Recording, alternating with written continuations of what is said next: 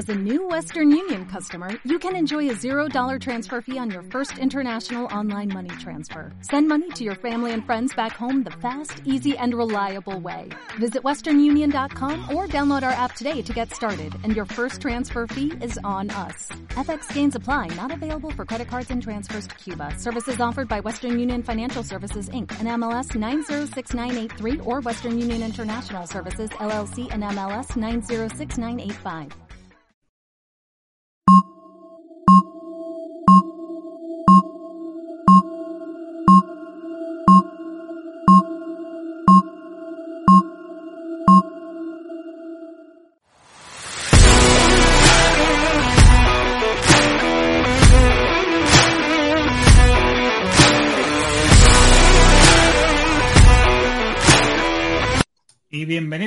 Sesión en Trantor Tech Talks.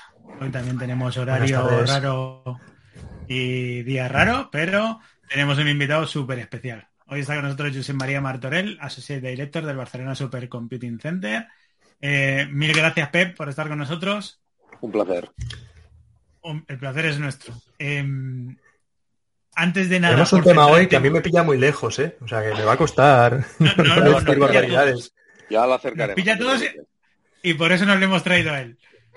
Para, empezar a centrar el tiro, ¿qué podemos entender por supercomputación? Algo que, que, suena ahora mucho, que estamos viendo en muchos sitios, pero que suena nadie, ordenadores o, gordos, o nosotros, pero... claro, nosotros no tenemos muy claro eso. ¿Qué mira, es supercomputación? Un, mira, déjame empezar porque es un supercomputador y luego hablamos de para qué sirven los supercomputadores, ¿vale? Perfecto. Un supercomputador que además tengo, pero ¿dónde es aquí? Tengo aquí una imagen del que tenemos ahora en funcionamiento, ¿vale? Que es el Mare Nostrum 4. Un supercomputador no deja de ser miles y miles de procesadores en el mismo sitio físico, conectados con una red de alta velocidad, que permiten, si sabes programarlos, que a cada paso de reloj se utilice más de un procesador a la vez. Tantos más procesadores como utilices, tanta más velocidad tendrás con tus cálculos. Al final es tan simple como esto. Ya, Esa es la velocidad que... que medimos en flops. En la velocidad que medimos en flops. Cuando decimos que tenemos un bicho que puede llegar a 11 petaflops por segundo, pues quiere decir que si fueras capaz de programarlo todo para que en cada paso de reloj todos los procesadores en paralelo hicieran operaciones matemáticas, harían 11 por 10 elevado a 15 flops por segundo. O sea, para hacerlo más o menos llano. Digamos que esto sería como un ordenador con un, eh, una CPU con un montón de cores. Con un montón de cores en paralelo. en paralelo. En paralelo, eso es, trabajando en Por paralelo. tanto, que si tú eres capaz de programarlo, si te interesa, entre ellos se pueden hablar. Y el cálculo que haces en uno lo puedes enviar para el otro para que en el siguiente paso haga un cálculo. Con lo cual puedes aprovechar la potencia de todos corriendo en paralelo. Entonces Vale. todo esto se programa a muy bajo nivel. O...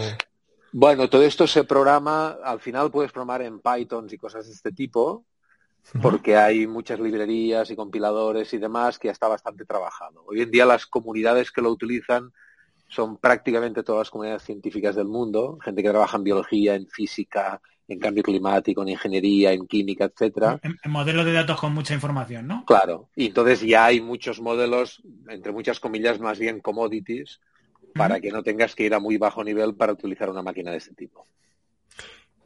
Y por hacernos una idea de la comparativa, porque esto, esta duda nos surgió en una sesión anterior, cuando de hecho nos hicimos eco de la noticia del Mare Nostrum 5. Sí. Y nos surgió la duda, que no lo sabíamos ninguno de los que estábamos, de a qué velocidad puede ir un ordenador normal o un servidor normal en, en- en flops igual, Algunos gigaflops. gigaflops, y en un supercomputador hablamos de petaflops. Sí, sí. Mira, al final es bastante simple en este caso. Por ejemplo, el Mare Nostrum 4, ese que tenemos aquí atrás, ¿no? Ah, la velocidad pico máxima, si lo metiéramos todo a trabajar con un solo código, llegarías a, a ponle 11 petaflops, ¿vale? ¿Mm? Esto te lo darían 160.000 procesadores trabajando en paralelo, que es los que tenemos ahí dentro. Bien. Por tanto, digamos que la velocidad que da todo este bicho está a 5 órdenes de magnitud del que te da un solo procesador, pues son 160.000. Vamos a decir que son Ajá. 100.000 para hacer números redondos, Pues si 10 petaflops le sacas 5 órdenes de magnitud, te quedan como 100 gigaflops, que es lo que te daría un procesador Si tu ordenador tiene dos o tres procesadores o algo así, pues son algunos centenares de gigaflops. Tienes que pensar que siempre hay cuatro o cinco órdenes de magnitud entre un ordenador normal, entre muchas comillas, y un bicho de este tipo a la máxima potencia posible. Pero luego ocupa lo que ocupa, ¿no? En la foto de allá atrás se ve, es un edificio entero Claro. ocupa una habitación, no, lo No puedo tener eso. Bueno, el que tenemos ahora, que es el Mare Nostrum 4, ocupa una antigua iglesia y las superficies son casi 200 metros cuadrados. La estructura que se ve parece... Es súper chula. Es, eh, bueno, es, bastante resultona, eso es verdad. Eso es una antigua iglesia, es bastante divertido. Un día tenéis que venir y hacemos el programa en directo ahí dentro de la eh, iglesia. ten cuidado que aquí te, tomamos la palabra a la mínima. Es una historia bastante divertida porque, bueno, nosotros estamos en el campus de la Politécnica, yo aquí detrás tengo Telecos, Informática, Caminos de la UPC, y ah. justo aquí al lado tenemos una casa antigua de una familia burguesa de finales del siglo XIX, que ahora es el rectorado de la universidad, y que al lado construyó una iglesia la iglesia se desacralizó hace muchos años, la universidad la estaba utilizando para dar clases, un poco como almacén y tal, y hace 20 años cuando montamos el primero, se buscaba unos 200 metros cuadrados sin columnas y con 7-8 metros de altura de techo. Bueno, esto en un campus claro, esto en un campus universitario no está. Tenemos clases, tenemos despachos, pero esto no. Y a alguien se le ocurrió que en la iglesia, esta iglesia desacralizada, medio abandonada, podía ser un buen sitio, y ahí está, y hace 20 años que estamos con ella. Dicho lo cual, estos 200 metros cuadrados se nos quedan muy pequeños para el siguiente. Y el siguiente... a, catedral? No, vamos al edificio Si financiáis terminarla, podéis iros a la Sagrada Familia. Pues mira, no des ideas, porque, porque me parece que tienen energía que nos iría muy bien para alimentarla, pero ese es otro debate. Al lado de la iglesia, que es donde estoy ahora, hemos hecho un edificio nuevo de 12.000 metros cuadrados de superficie total, la planta es de unos mil metros cuadrados y abajo, debajo, la menos uno, menos dos, menos tres, está montado todo el site para meter un nuevo Mare Nostrum 5, que será en superficie, bueno, ya lo hemos hecho para esto, y en superficie es, será cinco veces mayor que el que tenéis aquí en la foto. ¿Y en capacidad de cómputo? Ah, que a preguntar en Bernabeus, porque ahora como en Madrid todo se mide en superficies de Bernabéu. No, pero estamos ah, en Barcelona, tendría que ser eh, ese, sí, Camp Nou no, no, te lo sé decir muy bien, no te lo sé decir muy bien. Pero será cinco veces más grande en tamaño y 30 veces más grande en potencia.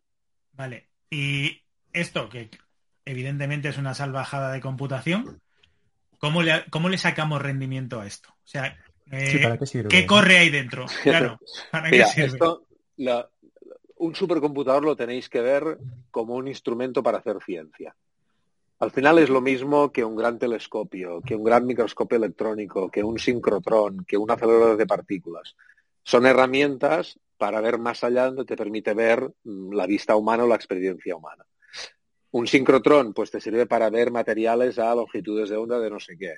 Un gran telescopio de Canarias te permite ver el, el confín del sistema solar o de la galaxia o de lo que sea. ¿Qué te permite ver un supercomputador? Te permite resolver numéricamente sistemas de ecuación tremendamente complejos que tú analíticamente no puedes resolver. Y por tanto esto lo utiliza todas las comunidades científicas donde existe lo que acabo de escribir, modelos matemáticos que sustentan el conocimiento del mundo. Y esto se utiliza para mecánica de fluidos, para nuevos materiales, para aerodinámica, para química de nuevos compuestos, para biología simulada de proteínas, para astrofísica, para modelos de evolución galáctica, cualquier rama de la ciencia donde haya un sistema matemático que define la realidad, no lo sabemos hacer a mano. Y necesita esa capacidad. Pues necesita esa capacidad de algo, ¿no? Esa era, digamos, la supercomputación más clásica. En los últimos años nos ha venido otro tsunami que acompaña esto, que es el tsunami de los datos. En ciencia hay muchos fenómenos de los cuales tú no conoces el modelo matemático físico que hay detrás, por ejemplo en biología, en medicina, pero en cambio tienes un montón de datos.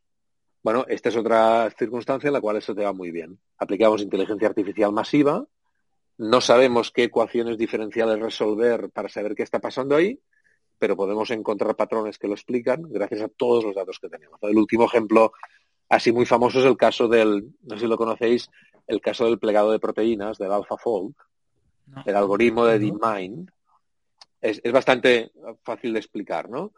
en biología, en medicina, las proteínas son muy importantes. Ah, pero lo más importante es cuando tenemos una proteína así muy larga, saber cómo esta proteína se pliega sobre sí mismo. Y cómo se pliega la proteína determina su expresión y entonces tiene mucha importancia para nuevos fármacos, enfermedades, etc. Vale. Bueno, ¿y cómo se pliega una proteína? Bueno, esto es algo que los biólogos llevan décadas estudiando y no hay un modelo químico-físico que explique, dada una proteína, brum, cómo se va a plegar, ¿no? Ahora, ¿qué pasa? Que llega DeepMind, que es una filial de Google, coge todos los modelos de proteína existentes en la historia que sabemos cómo se han plegado, le aplica un algoritmo súper profundo de inteligencia artificial que se llama AlphaFold, le mete caña por supercomputación para podernos entrenar y de repente nos aparece un algoritmo que resuelve correctamente más del 90% de los casos de plegado de proteína. Ya que no saben calcularlo, lo infieren a fuerza bruta. Correcto. Lo cual es bastante, es un poco como, asusta un poco, porque ya no solo es tener grandes ordenadores que ayuden a los científicos a resolver ecuaciones y problemas, es tener algoritmos que nos resuelven problemas científicos que ningún humano antes ha podido resolver. Lo cual te lleva además a discusiones muy éticas sobre la explicabilidad de la inteligencia artificial, su control, sus datos, etcétera, etcétera. Pero cualquier cosa que veáis, para resumir, que tenga que ver con ciencia y modelos matemáticos o ciencia y datos, detrás hay un supercomputador ayudando a la comunidad científica. Entiendo que eso explica aún más que estéis en una universidad metidos.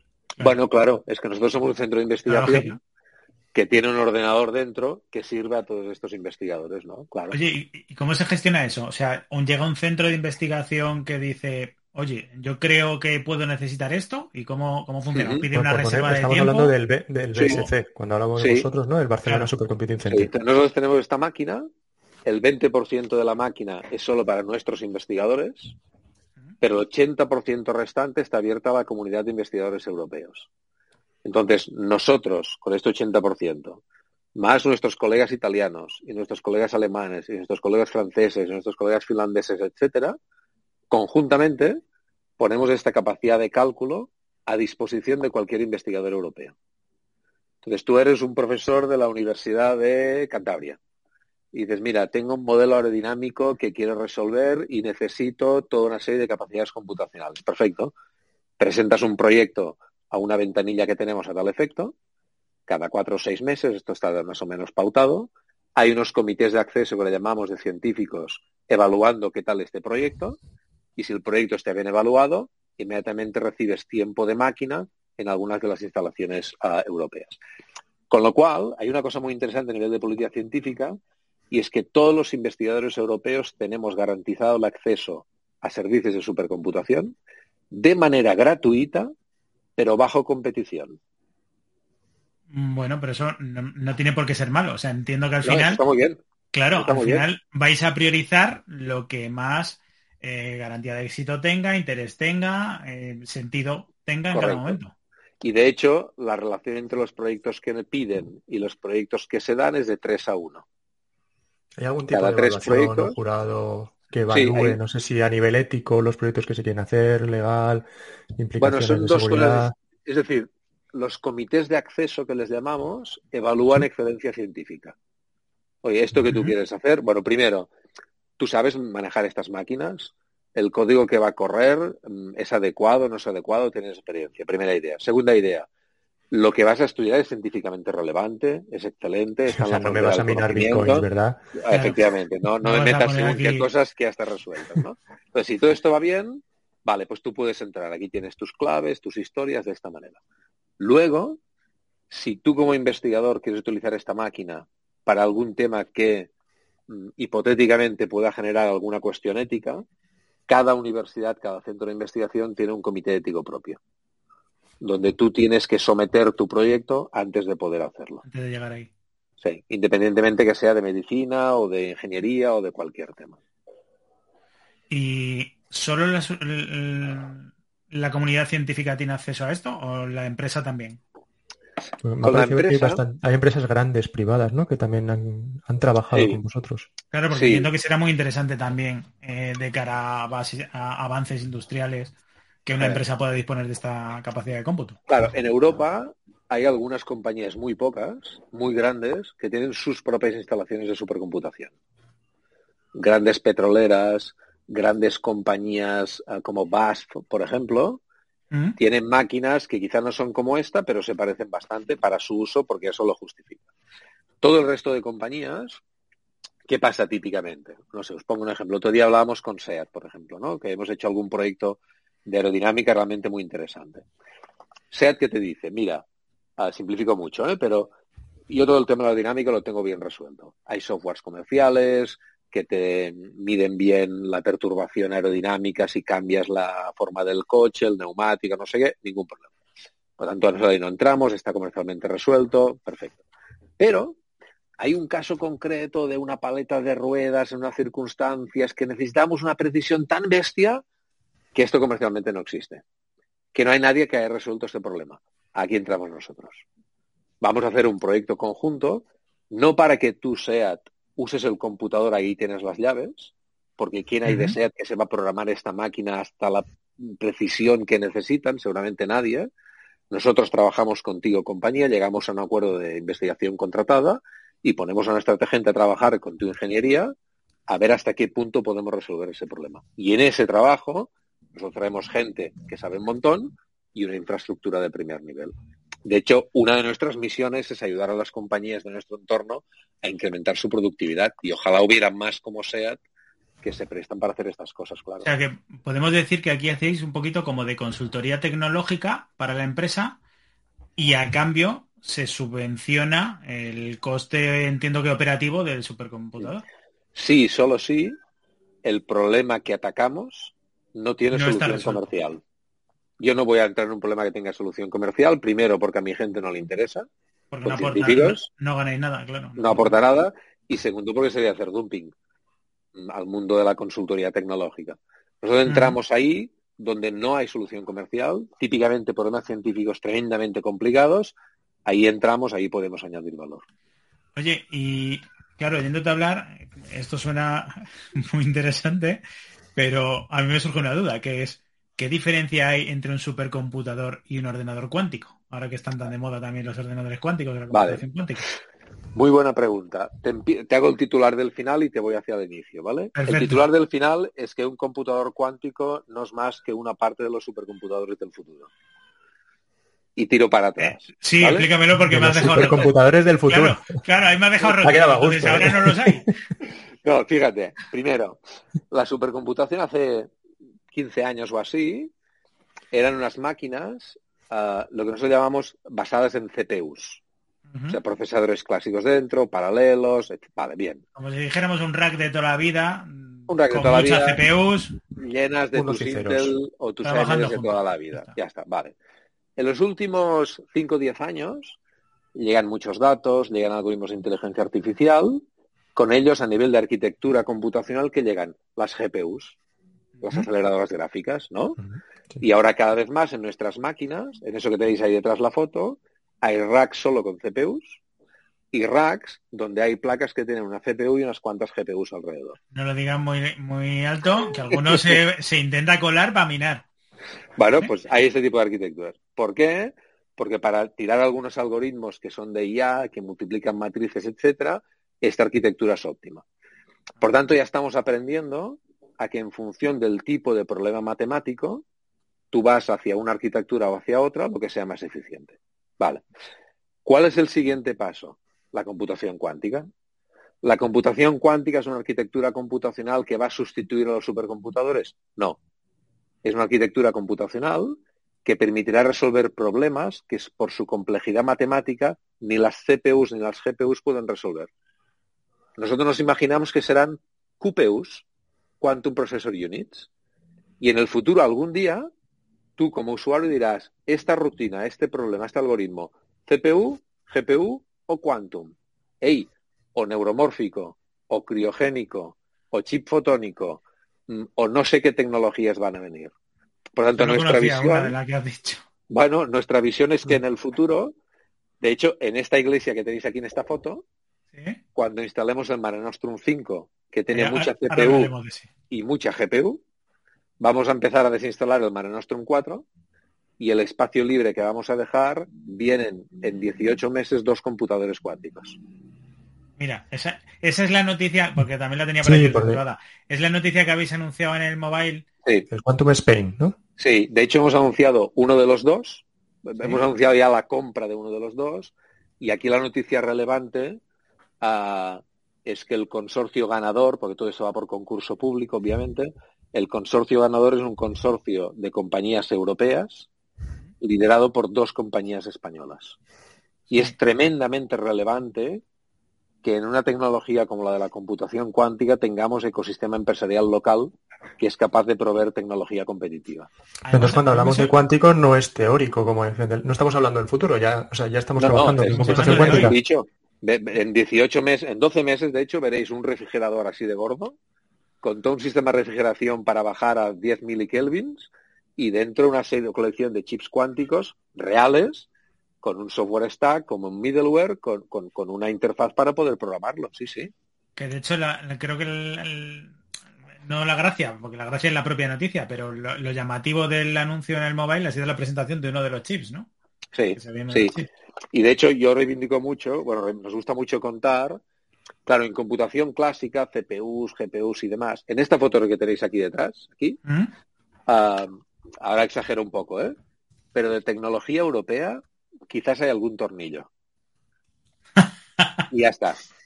No hay chips, no hay placas, no hay red de comunicación, no hay disco, no hay memorias, no hay tecnología europea competitiva.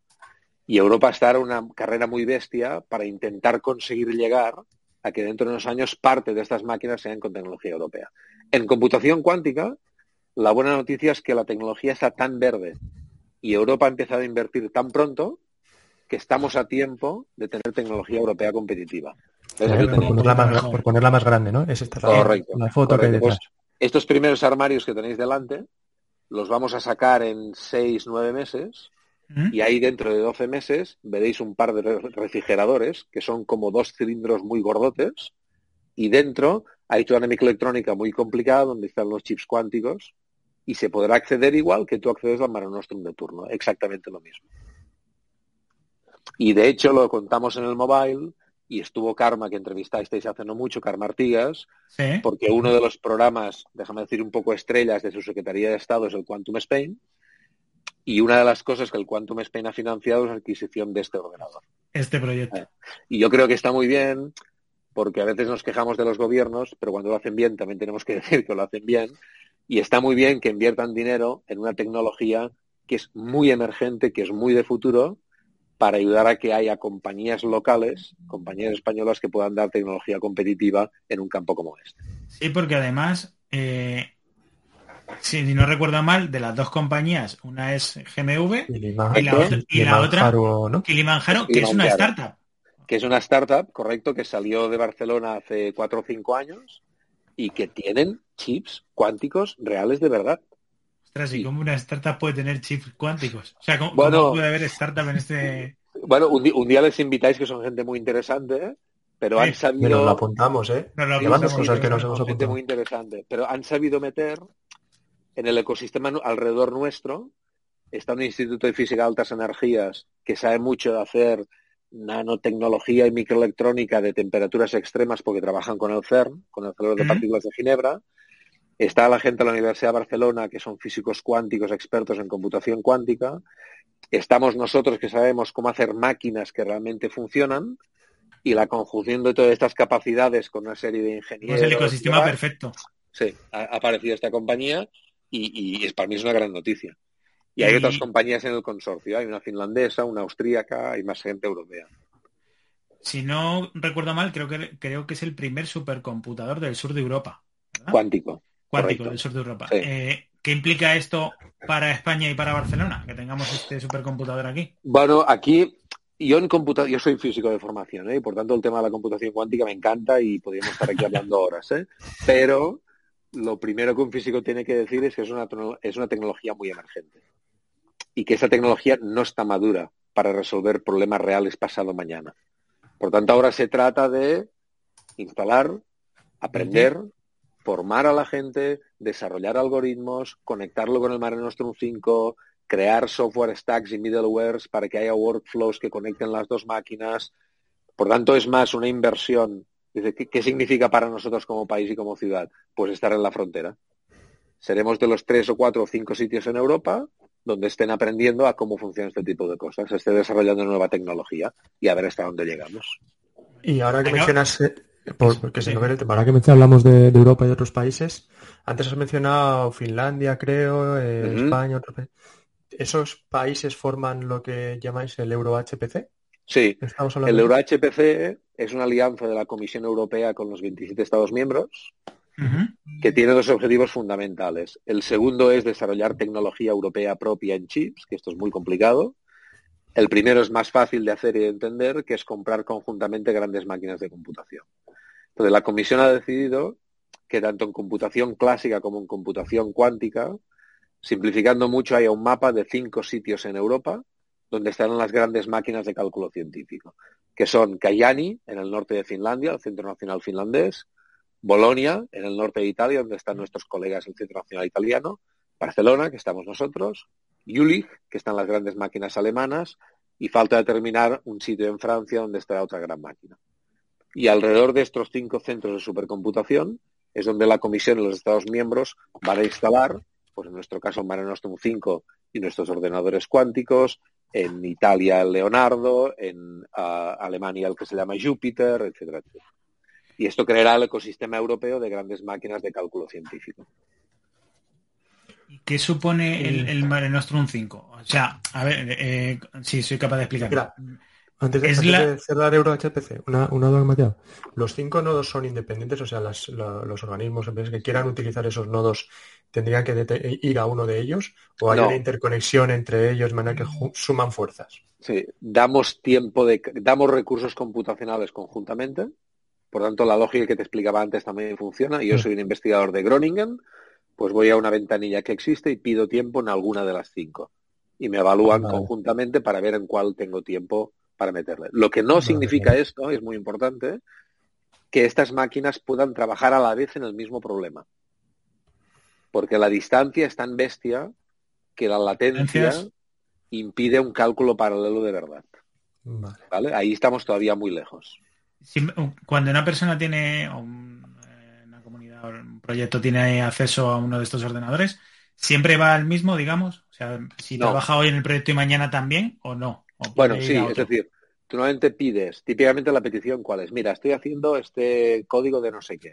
Necesito, oye, 22.000 procesadores de carácter general o acelerados, más un par de petabytes de datos de disco para meter información, durante seis semanas. Vale, pues mira, te virtualizamos una máquina con estas características en Lumi, en Finlandia. Y tú atacas ahí continuamente. En la siguiente ronda, depende de lo que necesites, te asignarán una máquina u otra. Depende si necesitas CPU, siempre... siempre en la misma, una vez que estés instalado ahí, sí. Vale. Em, volviendo a, mi pregunta antes del Mare, Nostrum 5. Eso es. Eh, ¿Qué supone el Mare Nostrum 5 más allá de decir, bueno, como ha pasado X tiempo, pues hemos actualizado arquitectura y ahora el ordenador es más potente, tiene más CPU, más procesadores, más GPU y entonces eh, tiene más capacidad. Yo diría, yo creo que hay un par de grandes cosas a destacar. Una más de ciencia y otra más de política, entre comillas, ¿no? A nivel científico, ah, no es menor que tener una máquina de las características que tendremos a nivel de tipo de procesadores y de potencia y de capacidad de almacenaje sobre todo, nos permitirá atacar problemas científicos que hasta ahora no podíamos atacar. Por ejemplo, códigos de fusión nuclear. Hay códigos de fusión para simular el comportamiento de los materiales dentro del reactor cuando se pone a millones de grados, que necesitamos ir casi a la exascala, al Mare Nostrum 5, para poderlos calcular, por ejemplo. O, por ejemplo, un tema que ahora está muy candente, poder construir GPT-3 en castellano, catalán, portugués, etcétera. Pues Eso le gusta cuando vino a hablar con nosotros. Claro, pues necesitas unas cuantas GPUs. Cuando con Karma también hacemos todo el tema del Plan Nacional de Tecnologías de Lenguaje y estamos desarrollando los corpus para montar encima modelos de lenguaje en castellano y demás, pues necesitas unos cuantos docenas de petaflops en GPUs. Pues esto lo podemos hacer ahora. Hasta ahora no podíamos llegar a un nivel de GPT-3. Por tanto, desde un punto de vista de ciencia, tenemos más máquina y más potencia. No, no, no. Seremos capaces de sacar problemas científicos que hasta ahora eran imposibles. Desde el punto de vista más de política científica, si queréis, lo que significa es entrar en la primera división o en la Champions. O sea, si lo haces bien, la comisión una vez ha decidido que las grandes máquinas estarán en cinco sitios de Europa, la lógica es que dentro de tres o cuatro o cinco años vuelva a decir lo mismo, porque tienes la instalación preparada. Y la experiencia. Claro, la experiencia, tu equipo de apoyo a los usuarios, etcétera, etcétera. Con lo cual, sabemos que si lo hacemos bien, tenemos una capacidad de liderar las infraestructuras a nivel europeo de este tipo durante muchísimos años, conjuntamente con los otros sitios que hay. Y esto yo creo que como país es muy importante. ¿Convivirán en paralelo una temporada, supongo, Mare son 4 y 5? Sí, de hecho una vez instalamos el clúster de propósito general del 5, el que está basado en CPUs, empezamos a desmontar el 4 que está basado en CPUs, dejaremos un, un poco, porque siempre va a haber tener un poco la máquina antigua para jugar, porque hay cosas que mejor no era la nueva todavía, etcétera, y ahí es donde pondremos los cuánticos. Por tanto, de hecho, tener dos sites que le llamamos nosotros que puedan tener máquinas en operación nos permite por primera vez en nuestra historia instalar una sin tener que parar la otra. Porque en los cuatro Mare anteriores han estado en el mismo sitio. Y cuando teníamos una máquina nueva era, hey chicos, hay máquina nueva, bien, pero tres meses de pausa. Que es el tiempo que tardo yo para desmontar un ordenador, desmantelarlo y, poner, y volver a poner el nuevo. ¿Por qué no tiene sentido mantenerle? Por ejemplo, para otro tipo de cálculos menores que digan, no voy a ocupar una máquina eh, mm. más capaz si puedo resolver el problema en una más pequeña? Bueno, entre otras cosas porque tenemos también una cosa muy chula que se llama Red Española de Supercomputación, que coordinamos nosotros, que está formado por ahora somos 14 nodos distintos en todo el país, que son instituciones que tienen máquinas un poquito más pequeñas, pero que también dan servicio a investigadores. Con lo cual, ahora simplifico, si tú en lugar de necesitar 12.000 procesadores, tienes bastante con 800 para empezar a hacer tu cálculo, pues te vas a la red española, pides recursos y te los van a dar en el nodo de Málaga, o el de Tenerife, o el de Santiago, me da igual. Y ahí tendrás una máquina adaptada a tus necesidades. Y ha habido algún... que me surge con todo esto, hablando de si están en paralelo uno u otro, el consumo energético de estos supercomputadores es, también, es también exponencial respecto a un data center tradicional. Ah, no, es parecido a un data center tradicional, el problema es que es muy grande. De hecho, yo diría que a día de hoy, a nivel mundial, ¿eh? el principal cuello de botella para tener máquinas más grandes, típicamente hay tres restricciones, ¿no? El dinero que tienes para comprar, obvio. El tamaño en metros cuadrados del sitio donde vas a meter tu bicho, es evidente. Y la capacidad energética para alimentarlo. Yo diría que hoy en día el cuello de botella empieza a ser la última. La máquina que tenemos ahora en funcionamiento necesita megavatio y medio para funcionar, que esto, mm, bueno, sin entrar en discusiones sobre el precio de la energía, ah, te da una factura de luz al año de un par de millones de euros, lo cual no está nada mal, pero es que la máquina nueva en situación a full, con toda la máquina marchando, necesitará no menos de 10 megavatios. Sí, para que la gente que nos ve y nos escuche lo pueda comparar, en casa típicamente tienes contratados 3 kilovatios. Pues 10 megavatios mínimo. 24 por 7, todo el día pegándole. Con lo cual, bueno, de hecho estamos haciendo varias cosas. ¿eh? Tenemos un sistema de refrigeración nuevo que nos permite ser mucho más eficientes. El 100% de la energía que nos lo va a alimentar por contrato con la Comisión Europea son energías renovables. Y eso también es importante. Estamos empezando a construir aquí detrás una subestación nueva eléctrica para que ayude a reducir costes y poder alimentar sin tirar de la red ciudadana. O sea, hay todo un plan para reducir el impacto de esto, pero los grandes ordenadores, como los grandes data centers, como las grandes instalaciones científicas en general, consumen una cantidad de energía nada desdeñable. Sí, sí. lógico. Eh, ¿Hay algún proyecto esperando al eh, Mare Nostrum 5 porque el 4 no tenga capacidad para resolverlo? Uh, ahí me temo que muchos. me temo que muchos, porque nuestros científicos, a la que les pones una máquina nueva, ya tienen todas de ideas tremendas. Mira, yo diría, uh, en el campo de la ingeniería hay temas de fusión que he dicho antes, que sin la nueva máquina no podemos, no podemos resolver.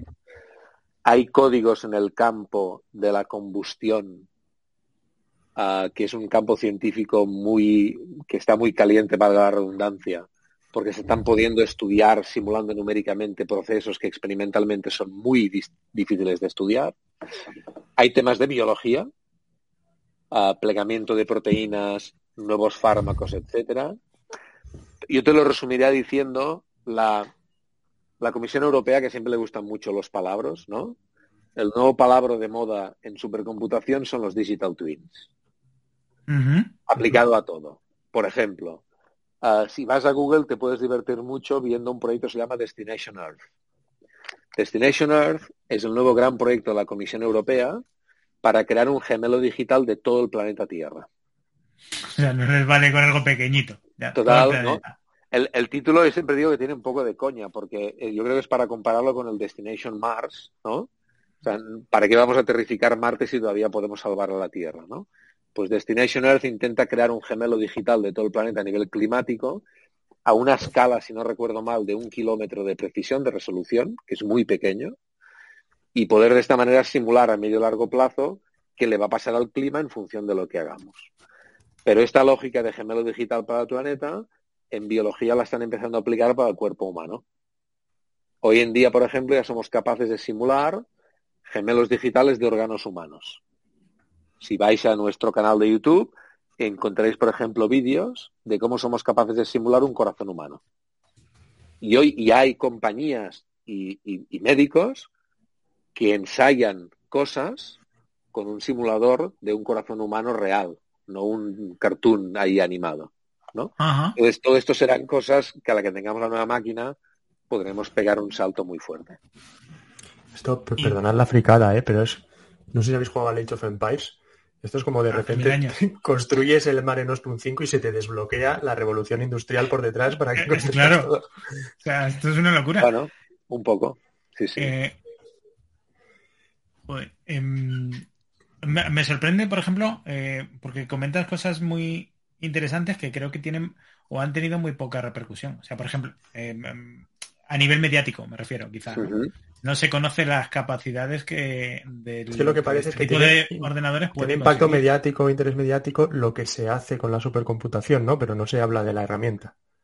Bueno, y además solo tiene interés mediático, yo creo, alguna cosa muy concreta. Mira, ayer estábamos en una charla ah, con gente del mundo tecnológico y alguien dijo una cosa que me parece que es muy verdad. Estamos todo el día hablando del chat GPT y nadie se ha dado cuenta de algo. ¿No? Todo el día.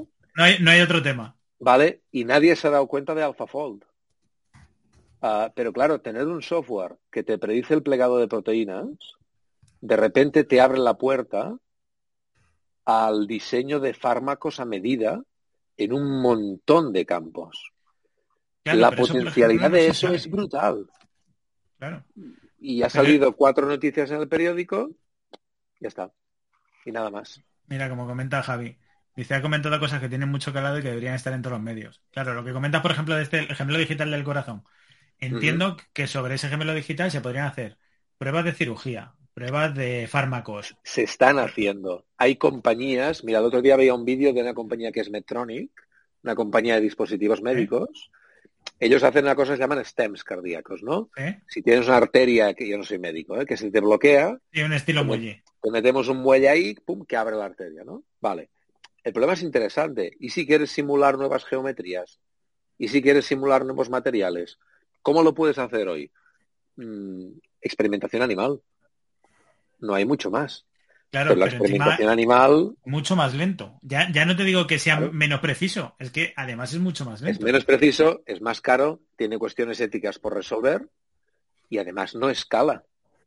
No escala, no puedes probar esto en una granja con 100.000 animales, pero sí que puedes hacer 100.000 simulaciones si tu capacidad computacional te aguanta. Y además, todavía más interesante, no es que puedes hacer pruebas en un modelo digital del corazón, es que puedes hacer pruebas en el modelo digital de tu corazón. Con lo cual los ensayos clínicos se abren. Bueno, claro, se abren a lo que es la medicina personalizada de verdad. Poder empezar a diseñar dispositivos médicos y fármacos, esto es más para el futuro, personalizados, quizá no a ti, pero sí a un segmento de persona, un hombre caucásico, de una cierta edad, con estas patologías, etcétera. Esto abre unas puertas inmensas en vez de en el futuro, en el pasado se ha usado la supercomputación, si se puede saber, ¿eh? para el desarrollo, por ejemplo, de vacunas, para que se consigan antes de lo que es. Claro. De hecho, uh, bueno, en el caso de COVID se aceleró alguna cosa, pero por ejemplo, la simulación de nuevas proteínas para el desarrollo de nuevos fármacos, por ejemplo, vacunas, en la parte, digamos, más, más, más, más básica de la investigación de nuevas vacunas, ahí está la supercomputación. Hoy yo te diría, te lo diría al revés. Cuesta encontrar un nuevo descubrimiento. A veces cuando vienen chavales de instituto o así, siempre les digo, mira, ir al periódico o, a YouTube o al, a vuestro canal, da igual. Coger ¿no? un último descubrimiento científico, de cualquier campo, el que más os haya sorprendido. Ir al paper o a los dos papers donde se explica esta historia. Seguro que encontraréis un poquito de simulación numérica, o data analysis, o big data, o inteligencia artificial, o alguna cosa de estas. Seguro. Hoy en día es muy difícil hacer ciencia en la frontera en estas disciplinas y que no hayas utilizado ya un poquito de alguna de estas tecnologías. Quizás no masivamente en supercomputador, todo llegará, pero es muy raro hablar de nuevos fármacos sin hablar de bioinformática es muy raro hablar de nuevos combustibles, de nuevos materiales sin hablar de simulación numérica. Y eso está pasando en casi todos los campos. Claro, lo que pasa es que la gente, lo que comentábamos antes, no es consciente de que detrás está ese trabajo, esa tecnología. La gente no, los investigadores, te os aseguro. Los investigadores sí. Que cada vez lo son más conscientes. Por eso es tan importante poder tener un centro como el nuestro en nuestro país y una infraestructura como la nuestra. Oye, ¿cómo, ves el futuro de estas tecnologías? iba a decir, José, que siempre como nos acaban apasionando los temas, se nos, van las horas.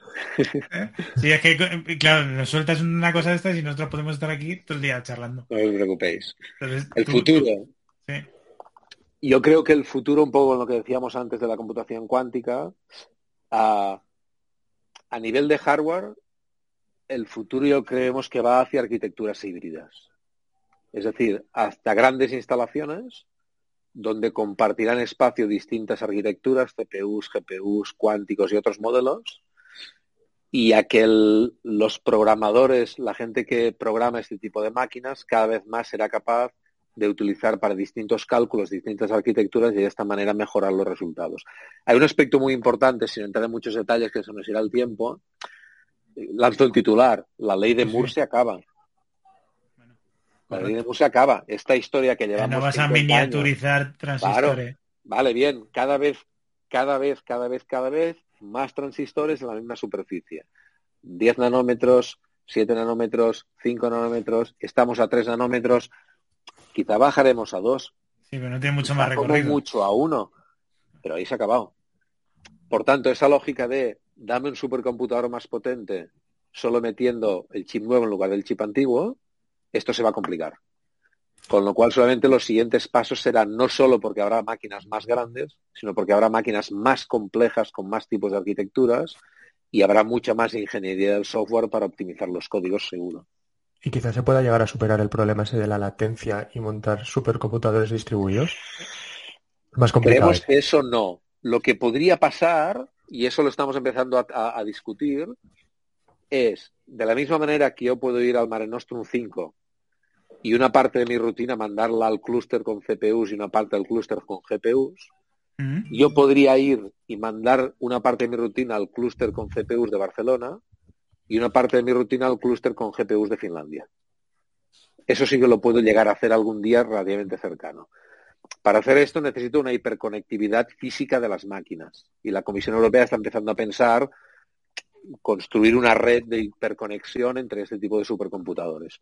Sobre todo porque mover los datos a este nivel es realmente muy complicado. Por lo tanto, utilizarlos a la vez, a la vez no, pero compartir ordenadores para distintas rutinas, digamos, en un mismo código, en pocos años podría ser posible, sí. Ya veis que estamos distraidísimos y súper animados. No os aburrís en absoluto, vamos. No, no, Tenéis programado ya los próximos no sé cuántos años. No está mal, eso sí que lo tenemos. Madre mía. Eh, pues... Yo no sé de No, a ver, yo podría estar hablando toda la tarde, pero... pero creo que lo, dejamos aquí.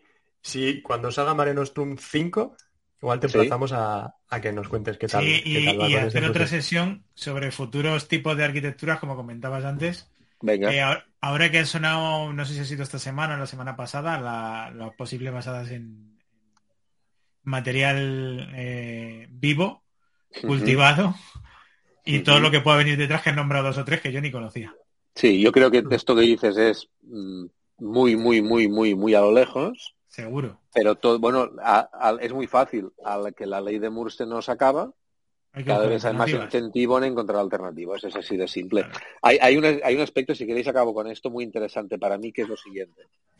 Bueno, ¿y para qué queremos más? Para resolver problemas que ahora mismo no puede resolver. Claro, al final la gente nos dice, bueno, pero tú para qué quieres más máquina? ¿Hay realmente más necesidad de más capacidad de cálculo? Mira, un estudio de OpenAI hace no mucho publicado dice que la cantidad de petaflops diarios que necesitan para entrenar sistemas inteligentes de lenguaje, visión, etcétera, se está doblando cada cuatro meses. Imagínate. Algo que se dobla cada cuatro meses, si lo calculáis, se multiplica por mil cada tres años. Por tanto, sí. No suena igual, ¿eh?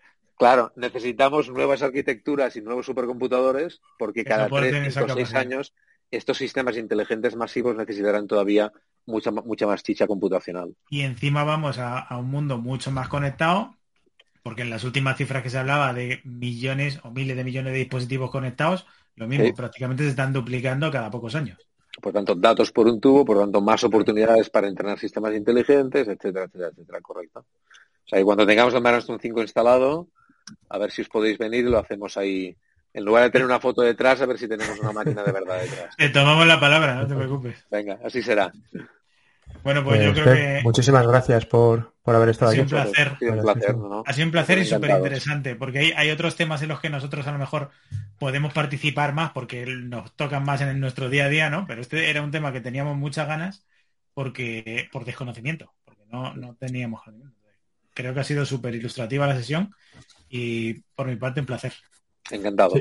gracias, gracias. Chat, como siempre. Y nos vemos la semana que viene. Adiós. Chao.